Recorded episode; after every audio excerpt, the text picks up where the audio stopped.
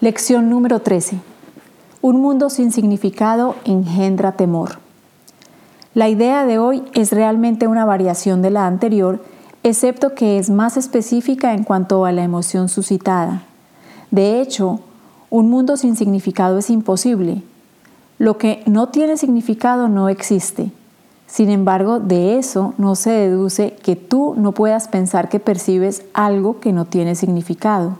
Por el contrario, eres especialmente propenso a pensar que sí lo percibes.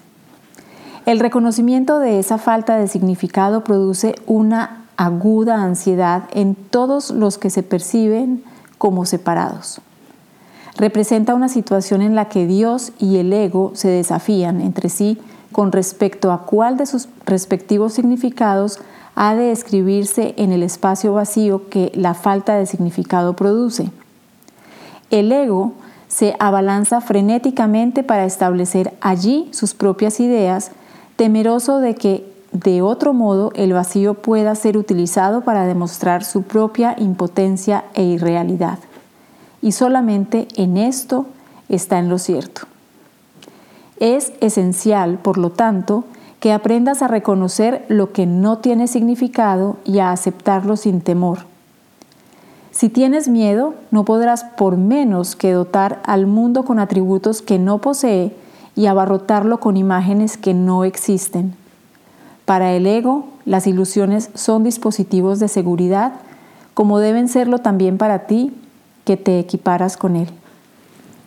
Los ejercicios de hoy, que deben hacerse unas tres o cuatro veces sin exceder un minuto cada vez, han de practicarse de manera ligeramente distinta de los anteriores. Repite la idea de hoy para tus adentros con los ojos cerrados.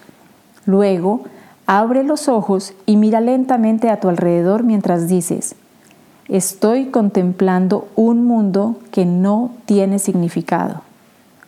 Repite esta afirmación para tus adentros mientras miras a tu alrededor. Luego cierra los ojos y concluye con, un mundo que no tiene significado engendra temor porque creo que estoy compitiendo con Dios. Tal vez te resulte difícil evitar resistirte de una forma u otra a esta última afirmación. Sea cual fuere la forma en que esta resistencia se manifieste, recuerda que en realidad tienes miedo de esa clase de pensamiento debido a la venganza del enemigo.